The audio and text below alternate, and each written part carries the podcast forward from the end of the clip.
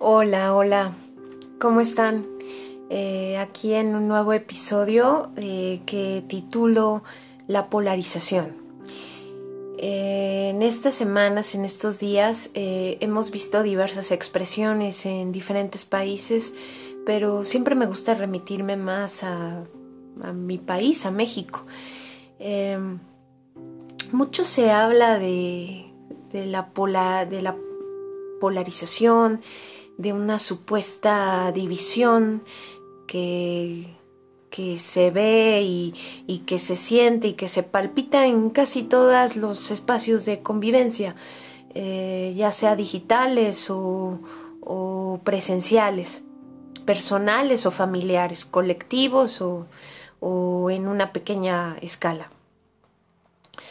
Pero la reflexión que hoy les comparto es que, mm, por lo menos aquí en México, esa polarización ya lleva un buen tiempo gestándose y tiene que ver obviamente con la fuerte desigualdad social que hay en nuestro país. Eh, ahora recuerdo una película hablando también de, esta polémica con, con, las películas ¿no? que se ha formulado y en especial con, con una película que, que acaba de salir que es titulada Nuevo Orden y eh, su director es Michel Franco y que bueno, ha sido algo polémico eh, sus comentarios, este tema de, de el el concepto eh, white, white em, y, que suele ser, eh, dijo el director Michel Franco, racista.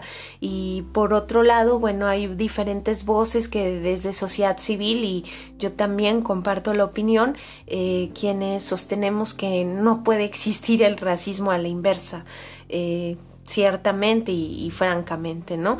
Para si si hay un poco más de ilustración y de información sobre qué han significado las luchas contra la colonialidad, eh, las luchas contra el patriarcado y las luchas contra la injusticia social económica que venimos, eh, que venimos teniendo como mundo desde hace mucho tiempo.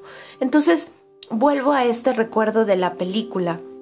Hubo una película también mexicana que se llamó La Zona esa película que salió hace años eh, retrata también el tema de, de, varios temas sociales, ¿no? Uno de ellos, por supuesto, es la violencia generada por la, la fuerte desigualdad y la brecha económica que existe en zonas en donde solamente son divididas. Eh, justo por eso se llama así la película La Zona, ¿no? En, territorios donde solamente una calle, una avenida, eh, dividen a la clase obrera, a la clase marginada, a la clase excluida de eh, un sector privilegiado eh, que tiene dinero, bienes raíces y bueno, obviamente todos los servicios y otros servicios más, ¿no? Todos los servicios básicos y otros servicios más para la vida en esta película justamente se retrata eh, eh, el, miedo hacia la otredad, pero no es cualquier otredad, es la, otredad, la que vive enfrente, ¿no? La otredad que vive del otro lado de la barda eh, enrejada, electrificada, ¿no? Para que no pasaran a su zona. A su zona que además en la zona Em, en, este conjunto residencial, habitacional, todo era orden, todo era limpieza, ¿no? Y como ustedes ya se imaginarán, así como al igual que lo retrata esta nueva película que se llama Nuevo Orden, eh, cierto fenotipo y cierto sector era el que trabajaba dentro de la zona. ¿Como qué? Como trabajadoras y trabajadores domésticos, choferes, jardineros, eh, etc, etc, ¿no? El drama crudo también que muestra esta película de la zona que salió hace años eh, no tengo ahorita la información, no recuerdo cuál, cuál fue el director, pero fue una película también premiada y muy buena. Em, hay un drama que, que, me llama también la atención, ¿no? Y que es parte de la desigualdad que se ha, que se ha estado o se había estado gestando en México desde hace muchas décadas. Eh, el hecho de que el, hay un chavito ¿no? que resulta eh, asesinado ahí adentro, eh, asesinado obviamente por todo lo que significaba la presencia de un intruso dentro de la zona, ¿no? Pero no, como les decía yo, no cualquier intruso, ¿no? Sino eh, un chavo joven, un chavo sin oportunidades, ¿no? Eh, un chavo que, bueno, ante esa falta de, de, de proyecto de vida y de destino, pues lo que, lo que se le ocurrió, lo que hizo más fácil, no era robar. Eh, robarle a los que más tienen, ¿no?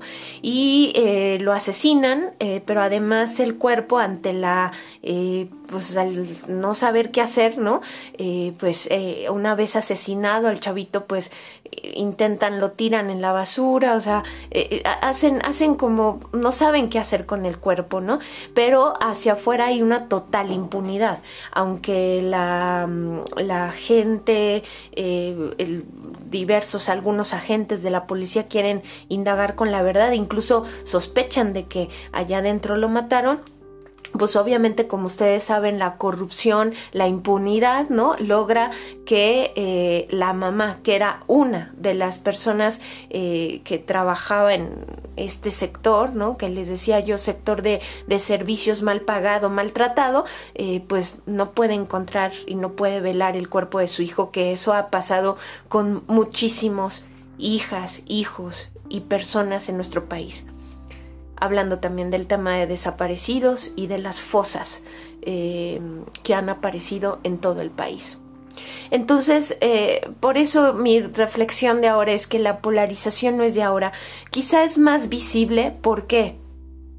Porque ahora casi todos los sectores, no existe consenso, por supuesto, el consenso no, no está existiendo, pero una cosa sí les puedo decir, todos los sectores están animando a hablar, a visibilizar sus opiniones, no solo a visibilizarlas, sino a generar acciones políticas en contra o a favor de cosa que, que en años y no tan pasados, ¿no?